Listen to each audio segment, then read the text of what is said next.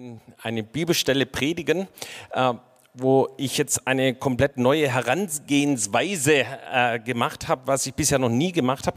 Ich habe das gelernt im Einführungskurs Theologie und da hat Jobst uns äh, eine Empfehlung gegeben, nimm doch mal einen Bibeltext, der gar nicht zu dir spricht und, ähm, und fang an, über den zu predigen. Ja? Also heute nicht so, wie es normalerweise, hey, Blang hat's gemacht und dann habe ich drüber gepredigt oder sowas, ja? Äh, sondern äh, einfach mal äh, einen Text, ja, den habe ich tatsächlich gelesen, habe gedacht, okay, also es ist natürlich wichtig, dass er drin ist, gell, aber keine Frage, ja. Aber äh, was soll das jetzt, ja? Ähm, und Genau. Ähm, und darüber möchte ich sprechen. Und ähm, als, als kleine Einführung, ich hoffe, ihr habt dieses Wort wahrgenommen, Einführung. Ähm, die Bibel beschreibt immer wieder Situationen äh, von dem Leben von ganz normalen Menschen. Und wenn dann Jesus ihnen begegnet, dann verändert ihr wird ihr Leben total verändert. Ja, sie kommen von einem gewöhnlichen Leben zu einem außergewöhnlichen Leben und äh, das passiert manchmal durch ganz, ganz einfache Dinge, äh, wenn sich Jesus offenbart. Und ich finde das so cool, dass Jobs schon in der Anbetung darüber gesprochen hat, dass wir Jesus begegnen und dass, dass, wenn wir die Erwartung haben, dass Jesus uns begegnet, dass es auch geschieht und dass dann eine wirkliche Lebensveränderung passiert. Und so offenbart sich Jesus in der Bibel ganz vielen Menschen, ja, und ihr Leben wird richtig verändert. Und ähm, Jobs hat praktisch mit der Osterbotschaft, vielleicht kann sich der eine oder andere noch daran erinnern, da ging es ähm, eben die Auferstehung für Skeptiker. Ja? Also ich bin so dankbar, dass jetzt keine Skeptiker mehr hier sitzen. Ähm, äh, hat er eben nochmal klar gemacht, dass Jesus wirklich auferstanden ist. Und, ähm, und heute wollen wir praktisch da hineinzoomen und uns eine Geschichte herausgreifen, wo eben Jesus eine Begegnung hat mit exakt sieben Männern, die den auferstandenen Jesus äh, erlebt haben und die eine wirkliche Veränderung dadurch erlebt haben. Also, wie wird aus dem Leben von sieben Männern, die eben äh, ein Leben hatten, das fruchtlos, ja, vielleicht sogar frustrierend, hoffnungslos war, äh, zu einem Leben der Fülle und der Gegenwart Gottes hineinkommt. Und äh, das, was Jesus im Leben von diesen sieben Männern getan hat, das kann Jesus auch in deinem Leben machen. Ja, das kannst du mal deinem Nachbarn sagen. Ja. Halleluja. So, ihr fragt euch vielleicht, worum geht es? Ähm, ich hoffe, ich habe ein bisschen Spannung aufgebaut. Ähm, wir schlagen Johannes Kapitel 21 auf und da lesen wir jetzt zuerst den ersten und den letzten Vers dieses Abschnittes, äh, also Vers 1 und Vers 14. Und äh, also es ist zu der Zeit, wo Jesus eben gekreuzigt wurde, wo Jesus auferstanden ist und dann eben auch schon einigen begegnet ist. Und dann lesen wir hier im Vers 1, danach offenbarte sich Jesus den Jüngern wiederum am See von Tiberias. Er offenbarte sich aber so Doppelpunkt. Ja, das heißt, da ist die Rede davon, dass sich Jesus eben den Jüngern offenbart. Und wenn wir jetzt zu dem letzten Vers springen, äh, da lesen wir dann, das war schon das dritte Mal, dass sich Jesus seinen Jüngern offenbarte, nachdem er aus den Toten auferweckt war. Und ich möchte euch diese beiden Verse gleich zum Anfang bringen, weil das ist so wie eine Klammer auf und Klammer zu. Ja, äh, Jesus offenbart sich seinen Jüngern und dann kommt die Geschichte, die schauen wir uns natürlich auch gleich an, wie sich Jesus offenbart und dann macht Johannes die Klammer wieder zu und sagt, okay, jetzt, äh, das war die Geschichte der Offenbarung und einfach, weil hier steht das dritte Mal, möchte ich euch die anderen beiden Male auch nicht vorenthalten. Also Jesus offenbart sich zuerst seinen Jüngern ohne Thomas. Johannes 20, Vers 19. Jobs hat auch darüber gesprochen. Und dann äh, Johannes 20, eben äh, die, der nächste Abschnitt. Jesus offenbart sich seinen Jüngern mit Thomas. Genau, hier sehen wir sogar den Vers 26. Dann Jesus offenbart sich eben den sieben Jüngern am See Tiberias. Das ist also das dritte Mal. Und dann gibt es noch viele, viele, viele, viele weitere Offenbarungen. Ja, also da äh, gibt es eben auch im 1. Korinthen 15, Vers 6, kannst du nochmal nachlesen, dass er sich 500 Menschen auf einmal offenbarte. Und was bedeutet jetzt dieses Offenbarung, ja, auf Griechisch Phanaero, ja, das heißt, etwas, das bisher unbekannt oder verborgen war, durch Worte, Taten oder auf anderem Wege bekannt oder manifestiert sichtbar wird, ja, oder es bedeutet, dass sich jemand offenbart, dass sich jemand zeigt oder sich jemand erscheint. Und in unserem Text bezieht es sich mehr auf die zweite Bedeutung, das heißt, Jesus kommt in das Leben von diesen sieben Jüngern und er zeigt sich, er erscheint ihnen. So, und jetzt sind wir also an dem Punkt, wo wir auch die nächsten Verse lesen können, worum es jetzt eigentlich geht. Es waren beisammen, ich lese ab Vers 2, es waren beisammen Simon Petrus und Thomas, der Zwilling genannt wird, und Nathanael von Kana in Galiläa und die Söhne des Zebedäus und zwei andere von seinen Jüngern. Simon Petrus spricht zu ihnen, ich gehe fischen. Sie sprechen zu ihm, so kommen wir auch mit dir. Da gingen sie hinaus und stiegen sogleich in das Schiff und in jener Nacht fingen sie nichts. Als es aber schon Morgen geworden war, stand Jesus am Ufer. Doch wussten die Jünger nicht, dass es Jesus war. Da spricht Jesus zu ihnen, Kinder, habt ihr nichts zu essen? Sie antworteten ihm, nein. Er aber sprach zu ihnen, werft das Netz auf der rechten Seite des Schiffes aus, so werdet ihr finden. Da warfen sie es aus und konnten es nicht mehr einziehen wegen der Menge der Fische. Da spricht der Jünger, den Jesus lieb hatte, zu Simon Petrus, es ist der Herr. Als nun Simon Petrus hörte, dass es der Herr sei, gürtete er das Obergewand um sich, denn er war nur im Untergewand und warf sich in den See. Die anderen Jünger aber kamen mit dem Schiff, denn sie waren nicht fern vom Land entfernt, sondern etwa 200 Ellen weit, Klammer auf, sind 100 Meter ungefähr, und zogen das Netz mit den Fischen nach. Wie sie nun ans Land gestiegen waren, sahen sie ein Kohlenfeuer am Boden und einen Fisch darauf liegen und Brot.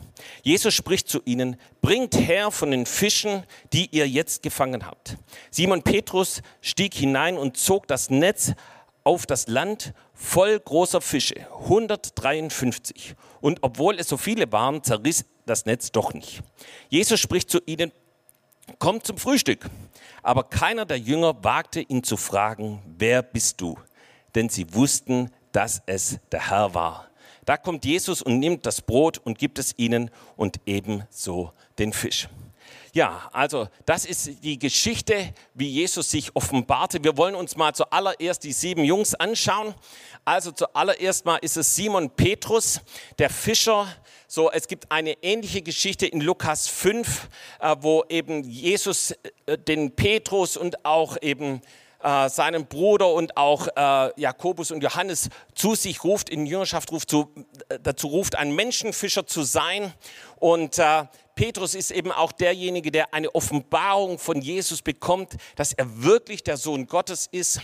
Ja, und Petrus ist auch derjenige, der auf dem Wasser Jesus entgegengegangen ist. Ja, und Petrus ist eben der auch der zur Zeit der Bibel jetzt, äh, zu, unserem, zu unseren Geschichten erst kürzlich Jesus dreimal verleugnet hat. Ja, und es sieht so aus, wie er das bisher noch nicht klären konnte. So, dann kommen wir zu Thomas, den, den Zwilling. Er konnte aufgrund der Erzählung der anderen Jünger nicht glauben, dass Jesus auferstanden war, sondern erst als er es tatsächlich gesehen hat. Jesus sagte zu ihm, selig ist der, der nicht sieht und doch eben auch glaubt. Dann kommen wir zu Nathanael äh, von Kana in Galiläa. Kana ist das, der Ort, wo Jesus das aller, allererste Wunder getan hat. Und Nathanael ist derjenige, zu dem Jesus gesagt hat, ich, ich sah dich unter dem Feigenbaum. Ja? Und dann hat er genauso auch diese Offenbarung, dass Jesus der Sohn Gottes ist. Ja? Und äh, ansonsten lesen wir von ihm nichts weiter in der Bibel. Dann die Söhne des Zebedeus, das ist einmal Jakobus und Johannes. Sie waren eben wie auch Petrus Fischer. Sie waren Teilhaber bei Petrus und eben auch bei dem Fischfang in Lukas 5 mit dabei. Johannes äh, wird als derjenige beschrieben, der, der, Jesus liebte und eben auch an der Brust von Jesus war beim letzten Passamal und äh, und auch bis kurz vor der Kreuzigung äh, eben bei ihm war. Und dann haben wir noch äh, zwei No-Names, ja, ähm, deren Name nicht bekannt ist. Und hier an der Stelle ähm, ich glaube, ich habe noch nie eine Geschichte erzählt, wo es so viele Spekulationen gibt wie in diesem Abschnitt. Ja? Also da wird natürlich drüber spekuliert, wer das wohl sein könnte. Das lasse ich jetzt mal außen vor. Ich werde nachher auf zwei Spekulationen eingehen, aber alle anderen habe ich ausgeblendet. Okay, ähm, jetzt wollen wir das Ganze ein bisschen gliedern. Wir haben also drei Abschnitte und wir kommen jetzt zu dem ersten Abschnitt. Und der erste Abschnitt, den nenne ich, bevor sich Jesus offenbart. Also wir, ihr könnt euch noch an die Klammer auf, Klammer zu erinnern. Also Johannes erzählt davon, dass sich Jesus im Leben diesen sieben Männer offenbart. Und das ist jetzt also vor dieser Offenbarung, ohne Offenbarung. Jesus war nicht anwesend. Und in Matthäus 26, Vers 32 sagt Jesus selber zu seinen Jüngern, hey, wenn ich gestorben bin, dann geht nach Galiläa, dort werde ich euch äh, begegnen. Oder Matthäus 28, Vers 7 sagt ein Engel das zu Maria äh, am leeren Grab, sagt er, ey, geht, sagt den Jüngern, sie sollen nach Galiläa gehen und eben da will ich ihnen begegnen. Und das heißt, diese sieben Jünger machen sich auf den Weg nach Galiläa. Sie folgen also der Anweisung von Jesus und äh, äh, sind eben dorthin gekommen. Und dann ist die große Herausforderung, was sollen wir denn jetzt machen? Ja? Und ich glaube, manche von denen, das waren so richtige Macher, ja? wie, wie Petrus, der, der will was bewegen, der will was machen. Ja? Und äh, äh, ja, jetzt ist er eben dort in Galiläa. Was soll ich denn jetzt tun? Wie geht es denn jetzt weiter? Wann und wo und wie wird sich Jesus hier offenbaren? Das waren die großen Fragen. Und ich stelle mir so vor, dass sie irgendwie da am, am Ufer waren und sich überlegten, was passiert jetzt? Und irgendwann kam diese Versuchung, hey komm, wir nehmen unser Leben jetzt selber in die Hand. Ja. Und äh, genau das passiert hier. Und es wird deutlich in diesem Satz, wo Petrus sagt, ich gehe fischen. Ja, ich gehe fischen. Und du siehst sofort in diesem Satz, wer da im Mittelpunkt steht. Äh, Petrus selber, er geht fischen. Und äh, interessanterweise schließen sich alle anderen an. Ja, so kommen wir auch mit dir mit.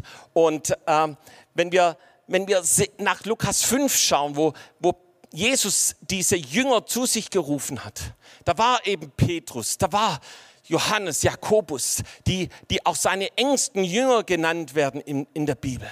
Und Jesus sagt damals schon zu ihnen, ich, ihr sollt nicht mehr fischen, sondern ich will euch zu Menschenfischern machen.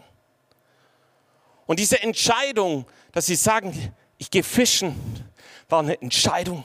Wir gehen in unser altes Leben zurück.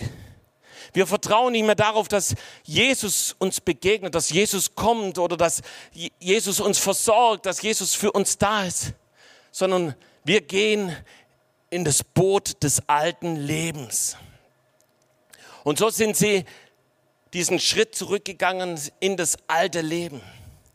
Und sie fingen an, die ganze Nacht zu fischen. Sie fingen an, das Netz auszuwerfen und wieder einzuholen, auszuwerfen, wieder einzuholen. Und es wurde stockdunkel, es war, es war finster, es war Nacht. Und sie fingen nicht einen einzigen Fisch, nicht mal so, eine, so ein kleines Ding, nichts, null. Das Netz war leer, leerer geht es nicht mehr. Und das ist ein Bild davon, wenn wir in unser altes Leben zurückgehen, uns von Jesus abwenden, dann bleibt das Netz unseres Herzens leer. Da entsteht eine Leere. Und genau das ist passiert bei ihnen. Sie fingen nichts. Und ihr Lieben, das ist auch ein Bild für diejenigen, die Jesus noch nicht kennen. Vielleicht bist du hier, du hast mal von irgendjemand von Jesus gehört, jemand hat dich mit hierher gebracht, aber eigentlich ist bei dir diese Leere. Ja. Und das ist zuerst mal eine innerliche Leere. Du kannst auch einen vollen Geldbeutel haben und viel Geld auf dem Konto, aber trotzdem innerlich leer sein und alle Anstrengungen laufen ins Leere und, äh, und du merkst, ich bin noch nicht angekommen. Und das ist die erste Position. Und vielleicht können wir da die Folie mal kurz sehen. Ich werde dir die drei Positionen hier einblenden. Ja, genau. Die ohne Offenbarung, ein Leben ohne Jesus. Es ist ein Leben in Finsternis, ein Leben in einer Leere. Und es ist eben die Entscheidung, ich gehe fischen, ich nehme mein Leben selber in die Hand. Ich will es selber wissen. So, dann kommen wir zur zweiten Position, zur Offenbarung. Und das ist der, die Position, wo Jesus anwesend war. Ja, Plötzlich erscheint Jesus am Ufer und es fängt an zu dämmern, lesen wir. Morgens, ja, kommt Jesus. Es wird auf einmal heller in ihrem Leben. Und äh, es ist doch interessant, wie Jesus diesen Menschen begegnet. Ich habe mir überlegt, wie wäre das, wenn, wenn ich Jesus gewesen wäre. Ich glaube, ich wäre den, den, Jüngern komplett anders begegnet. Ich habe gesagt, hallo, ich bin Jesus und äh, ähm, was macht ihr da eigentlich? Ich habe euch doch gesagt, ihr sollt Menschen fangen und nicht Fische fangen. Ja? Oder irgendwie sowas. Oder was in aller Welt fällt euch ein, jetzt eben hier fischen zu gehen und nicht auf mich zu warten oder irgendwie sowas. Aber Jesus ist total anders. Und Jesus ist auch oft in unserem Leben, kommt er anders in unser Leben, als wir uns das vielleicht vorstellen.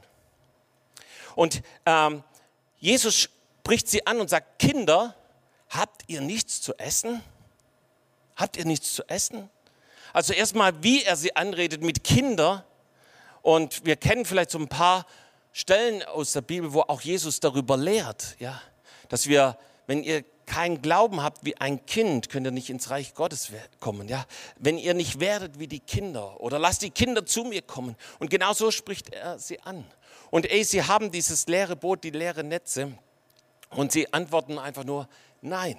Ja, wir haben nichts zu essen. Nein. Und kannst du dir vorstellen, was in den Jüngern abgeht? Die ganze Nacht geschuftet, sie sind völlig erschöpft. Ja, sie sind es auch nicht mehr gewohnt, weil sie jetzt schon drei Jahre mit Jesus unterwegs waren. Äh, die Muskeln haben nachgelassen und, und dann eben Netz raus und rein und das die ganze Nacht.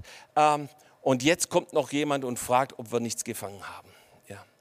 Aber Jesus fordert sie an dieser Stelle heraus. Und Jesus sagt, werft das Netz auf der rechten Seite des Schiffes aus, so werdet ihr finden. Und die Frage ist, wie hättest du reagiert? Wie hätte ich reagiert nach so einer Nacht von Anstrengung? Ich weiß nicht, ob du schon mal eine Nacht durchgearbeitet hast. Ich habe früher, bin ja auf dem Bauernhof groß geworden. Wir mussten dann das Getreide im Sommer abliefern. Und da war so eine lange Schlange an der Mühle. Da bin ich manchmal morgens um sechs nach Hause gekommen und habe die ganze Nacht mehr oder weniger gewartet, bis ich den Anhänger Getreide irgendwo abliefern konnte. Und ich sagte, danach wollte ich nur noch eins. Ich wollte einfach nur noch ins Bett. Ja. Und, äh, und die, ich weiß nicht, wie es den Jüngern ging, aber aber ich vermute mal, dass sie so ein bisschen an ihrer Grenze waren. Ja? Und wie schnell ist man dann in der Versuchung, nein, wir, wir haben schon alles probiert. Je, wir waren schon an jeder Stelle, sogar damals äh, äh Lukas 5, wo, wo wir diesen großen Fischfang gemacht haben, auch da haben wir nichts gefangen. Ja? Oder, oh, das, ähm, äh, das tut mir jetzt nicht so gut, wenn ich jetzt nochmal das Netz rauswerfe oder sowas. Aber nein, die Jünger hören, auf Jesus, obwohl sie noch gar nicht wissen, dass es Jesus ist. Und ich glaube, dass wir allein an diesem Punkt etwas lernen können. Und, äh, und ich möchte ein Zeugnis erzählen von mir. So vor ein paar Wochen fing Gott nochmal an, über Berufung und über Hingabe in meinem Leben zu sprechen. Und ich fing an, darüber in, ins Gebet zu gehen. Und Jesus zeigte mir, dass ich anfange, angefangen habe, Grenzen zu ziehen, was meine Hingabe angeht. Und ich habe gemerkt, dass es andere Bereiche gibt in meinem Leben, ja, wo ich oft über die Grenzen hinausgegangen bin. Ja, was weiß ich, im Fahrradfahren zum Beispiel. Ja, da bin ich manchmal Touren gemacht, wo, wo ich ziemlich erschöpft war, aber dann nochmal weiter und nochmal weiter und nochmal weiter. Es war überhaupt kein Problem, hat mir Spaß gemacht. Aber im Reich Gottes dann, oh, das ist mir jetzt zu viel, oh nee, das, das passt mir nicht mehr. Und ich habe gemerkt, wie Jesus richtig seinen Fokus drauf gelegt hat und ich habe Buße getan habe gesagt, Jesus, tut mir leid, wo ich, wo ich Grenzen in der Hingabe gezogen habe. Und ich denke, wir müssen uns überprüfen, ist Jesus, ist das Reich Gottes, ist die Gemeinde, ist es wirklich das Wichtigste in unserem Leben? Wir sprechen oft darüber, aber ist es wirklich so? Oder hast du mehr Freude im Fitnessclub, im Training, beim Kochen, beim Backen, in der Familie, beim Beruf? Ja? Oder ist es das deine größte Freude, im Reich Gottes zu dienen? Und ist das eigentliche Jesus und das, was er von uns möchte? Wenn das nicht so ist, dann sitzen wir im Boot des religiösen, freikirchlichen Lebens und wir sind dabei, innerlich vom Herrn abzufallen. So, wir kommen zur ersten Spekulation. Warum auf der rechten Seite? Ähm, wenn du dir vorstellst, wo die Jünger waren, war das so, dass sie, ich habe mir das mal äh, überlegt, wo, wo sie waren, beziehungsweise war ich mit meiner Frau erst vor kurzem ähm, direkt an diesem Punkt in Israel, wo gesagt wird, da ist Jesus den auferstandenen Jüngern begegnet. Und da können wir vielleicht mal ein Bild einblenden äh, mit dem See, wo ein paar Leute davor stehen. Genau. Das hier ist der Ort. Da sind natürlich jede Menge Touristen gewesen. Ja, äh, so sieht es also heute aus. Und wenn wir die nächste Folie anschauen, dann sehen wir, wo das genau ist. Und ich weiß nicht, ob ihr das erkennen könnt. Ja, hier vielleicht schon. Also hier Punkt 9 ist eben, wo Petrus und seine Kompagnons, ja, seine Kumpels hier dem Auferstandenen begegnen. Und du siehst dann etwas weiter oben Kapernaum und du siehst weiter unten Tiberias. Und hier ist ja immer die Rede vom See Tiberias oder See Genezareth. Und ähm, wenn du dir jetzt überlegst, Jesus steht am Ufer und er sagt, äh, werft die, die Netze zu eurer rechten Seite aus. Das heißt, sie, sie werfen sie zu Kapernaum hin aus. Und Kapernaum musst du wissen, das ist der Ort, wo Petrus gewohnt hat. Das ist der Ort, wo eine große Synagoge stand. Das ist der Ort, wo Jesus gelehrt hat. Das ist der Ort, wo Jesus sich oft aufgehalten hat. Das ist ein jüdischer Ort gewesen. Und Tiberias auf der anderen Seite, auf der linken Seite von den Jüngern aus gesehen, ist eine römisch-griechische Stadt. Ja, sie wurde von Herodes Antipas gegründet, nach dem Kaiser Tiberias benannt und unter anderem auf dem Friedhof einer jüdischen Stadt gebaut. Und Jesus selber, also wir lesen nichts davon, dass er überhaupt irgendwo mal in Tiberias war. Sie galt auch als eine unreine Stadt. Warum also rechts? Das heißt, Jesus bezieht sich auf, ey, auf Kapernaum, auf den Geist der Söhne Zions. Er, und er sagt, geht nicht in dem Geist des äh, griechisch-römischen Geistes, ja, der vom Verstand her geprägt ist, sondern orientiert euch an die Wurzeln, an das Wort Gottes und das, was der Heilige Geist sagt. Und so werfen sie eben die, das Netz auf der rechten Seite aus und siehe da, plötzlich ist dieses Netz voller Fische. Das, was ohne Jesus nicht funktioniert hat, ist auf einmal völlig easy mit Jesus. Er ist der Gott, der Wunder tut, wenn wir auf das hören und kindlich gehorsam sind. Genau. Und auf jeden Fall ist ihr Netz jetzt so voll, dass sie es nicht in das Boot ziehen können, sondern sie müssen es an Land ziehen. Und ich finde es interessant, sie können es also nicht in ihr altes Leben hineinziehen, diesen Fang, sondern sie müssen es an das Ufer heranziehen. Und, äh, und so können wir uns hier nochmal den zweiten Schritt anschauen, die zweite Position. Und äh, genau, vor der Offenbarung, Jesus ist am Ufer, es dämmert, es wird hell und es passiert ein Wunder. Und sie hören die Stimme Gottes, sie hören das, was Jesus sagt. Aber sie sind noch nicht an dem Punkt, wo Jesus sie eigentlich haben möchte. Vielleicht könnt ihr euch erinnern an die Geschichte von der Heilung der zehn Blinden. Ja? Nur einer ist zurückgekommen. Alle zehn haben das Wunder erlebt. Aber nur einer ist zurückgekommen. Und hier haben auch alle sieben haben das Wunder erlebt. Sie haben die Stimme von Jesus gehört. Aber sie sind noch nicht an dem Punkt, wo Jesus sie eigentlich haben möchte. Und als sie so dabei sind, kommen wir jetzt zur dritten Position Sie erkennen Jesus. Sie erkennen Jesus. Auf einmal sagt der Jünger, den Jesus liebte, ja, sagt, das ist der Herr. Es ist der Herr. Und ich stelle mir das so vor, Petrus war engagiert mit den Fischen, er war voll in seinem Element, aber auf einmal realisiert er, was hier eigentlich passiert. Er realisiert, dass der auferstandene Jesus da ist. Ja? Und da kommen wir eben hier zu diesem Punkt. Sie kommen an bei Jesus. Auf einmal ist die Finsternis verschwunden, es ist Licht und sie haben Gemeinschaft, sie haben keine Fragen mehr und sie werden alle satt. Und was passiert? Wir lesen, dass er das Obergewand sich überzieht. Petrus zieht das Obergewand über und springt dann ins Wasser. Also eigentlich würde man sagen, warum Petrus? Das wäre doch viel praktischer ohne Obergewand. Ja? Äh, das wird ja komplett nass. Ähm, aber Jesus zieht dieses Obergewand an und springt dann ins Wasser und rennt oder schwimmt zu Jesus. Warum? So in manchen Bibelübersetzungen steht, dass er nackt war. Hier in der, dass er ein Untergewand anhat. So im Jüdischen galt es eben auch, dass jemand nackt ist, wenn er nur, ich sage jetzt mal, in der Boxershort dasteht. Und aber Petrus ergreift dieses Obergewand und damit ergreift er den Mantel der Salbung. Er ergreift diesen Mantel der Berufung, von dem den, den er zuvor weggeworfen hat, in, in das Boot des alten Lebens hineingeworfen hat. Ja. Und er hat seine Arbeitskleider, in seinen Arbeitskleidern hat er gefischt. Aber hier legt er diesen, diesen Mantel der Salbung an und sagt, ich will wieder zurück in meine Berufung. Ich will wieder dahin, wo Jesus mich haben möchte.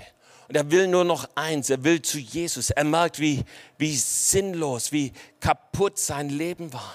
Er merkt, dass selbst dieser reiche Fang äh, ist ihm auf einmal unwichtig, ist ihm egal. Er will nur eins, er will zu Jesus. Und ihr Lieben, ich möchte eins sagen, du brauchst Jesus, wir brauchen Jesus. Und nur Jesus wird unser Leben erfüllen. Nur Jesus wird unser Leben retten. Nur Jesus wird unser Leben glücklich machen. Und wenn wir versuchen, das mit anderen Dingen zu füllen, es wird zu nichts führen, ja, sondern es wird leer bleiben, wie die Netze leer blieben bei diesen Jüngern. Petrus wartet nicht, er zögert nicht, er ist bereit, nass zu werden. Und, ähm, und ich rate jedem Einzelnen, so heute zu Jesus zu kommen. Koste es, was es wolle. Zögere nicht, zögere nicht, zu ihm zu kommen. Die anderen sechs sind im Boot geblieben und warteten, bis das Boot am Land war und sind dann zu Jesus gegangen. Aber Petrus war entschlossen, direkt zu Jesus zu gehen.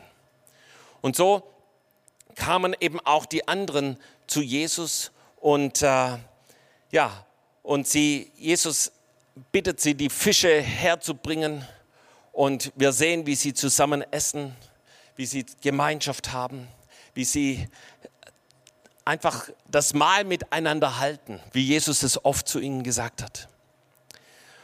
Und da kommen wir zu dem Zentrum, zu dem Zentrum. Jesus sehnt sich nach einer tiefen Beziehung zu dir. Jesus möchte sich dir immer wieder neu offenbaren.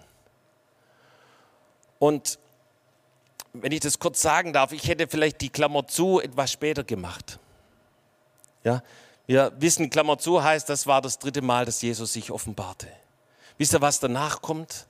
Danach kommt die Stelle, wo Jesus Petrus fragt, hast du mich lieb? Beide meine Lämmer, hast du mich dreimal? Ja. Und oft wird darüber gepredigt und da gibt es viele starke Botschaften darüber. Aber Johannes schließt interessanterweise hier diese Klammer. Warum? Weil er weiß, dass das das Zentrum ist. Das ist der Ort, wo Jesus uns haben möchte. In der engen, Gemeinschaft mit ihm, in der persönlichen Begegnung mit ihm. Und ihr Lieben, da möchte Jesus uns nicht nur haben, wenn wir uns gerade mal für ihn entschieden haben, sondern da möchte uns Jesus immer wieder neu haben. War diese Woche in Berlin und wir hatten am Freitagvormittag noch ein Treffen und es ging eigentlich nur um ein kurzes Gebetstreffen und wir hatten unsere Heimfahrt so organisiert, dass wir mit dabei sein konnten. Wir sind in unserer Gebetswohnung gewesen. Und wir fingen an zu beten. Und auf einmal hatten wir wie so einen Moment, wo Gott gekommen ist. Wo der Heilige Geist sich offenbart hat. Wo Gott zu Einzelnen geredet hat, eine Last gegeben hat, über Berufung gesprochen hat. Und es war so besonders. Und ihr Lieben, solche Momente, die sollen kein Einzelfall sein. Und Gott möchte sich dir immer wieder neu offenbaren. Ihr Lieben, ich habe bei mir zu Hause, ich habe eigentlich einen Gebetsraum, wo ich der dafür da ist, wo ich bete und auch eben Predigten vorbereite und so weiter. Aber in letzter Zeit war ich eigentlich lieber im Wohnzimmer, ja, da habe ich dann den Kaminofen angemacht und es war gemütlich. Aber Gott fing wieder an zu sagen, Guido, geh in dein Gebetskämmerchen. Ja. Und ihr Lieben, ich habe erstmal wie eine Tempelreinigung gemacht mit dem Staubsauger. Ja. Und, und dann hatte ich dort eine Gebetszeit und sofort ist mir Jesus begegnet, sofort fing Gott an zu reden. Äh, ich glaube, Gott ruft uns in seine Gegenwart. Gott möchte dir begegnen, so wie Jobs es hier gesagt hat. Gott möchte dir, Gott möchte ja, dich zu sich hinziehen. Gott möchte, dass du vielleicht im Tabernakel hier oben, wir haben so ein wunderbares Tabernakel, vielleicht hat Gott schon zu dir gesprochen und sagt, komm doch zu mir. Vielleicht hat Gott zu dir gesprochen und sagt, hey, geh zu Call to Revival Gebet. Ja. Hey, ist es jetzt für dich abgeschlossen oder vorbei? Oder sagt Gott, ich möchte dich da haben, ja, für alle, die hier in der Gemeinde sind. Gott möchte uns zu sich hinziehen. Und ich möchte nochmal zusammenfassen. Jesus hat sich immer wieder offenbart, ist in das Leben von Einzelnen getreten und das Leben hat sich verändert. Und ich glaube, dass das Leben dieser sieben Männer durch diese persönliche Begegnung mit Jesus für immer verändert war. Es gibt diese drei Positionen. Einmal weit weg von Jesus zu sein, ohne Offenbarung, vielleicht abgefallen, vielleicht die Berufung an den Nagel gehängt, weil die Dinge nicht so liefen, wie du sie dir vorgestellt hast. Und du hast den, deinen Mantel in das Boot des alten Lebens abgelegt. Oder du bist so mittendrin. Du hast schon die Stimme Gottes gehört, vielleicht angefangen in der Bibel zu lesen und auch zu beten und, und du hast sogar vielleicht ein Wunder erlebt. Aber dennoch können wir in so einem Zustand sein von Dämmerung, ja, ähm, wo, wo Gott schon was tut in unserem Leben, aber wo Gott sagt, hey, ich, ich möchte dich noch mehr, ich möchte dich noch enger zu mir hinziehen. Ja. Und das Dritte ist wirklich diese innige Gemeinschaft mit Jesus, wo du weißt, ich bin bei ihm angekommen, wo du weißt, hey, ich bin erfüllt, ich bin satt geworden, ich habe wirkliches Leben. Ja. Und das ist die Basis, ja, aus der du heraus Gott dich gebrauchen kann, wo es dann nicht mehr um dich geht, sondern wo es um Jesus geht und dass Jesus mächtig werden kann in deinem Leben. Amen.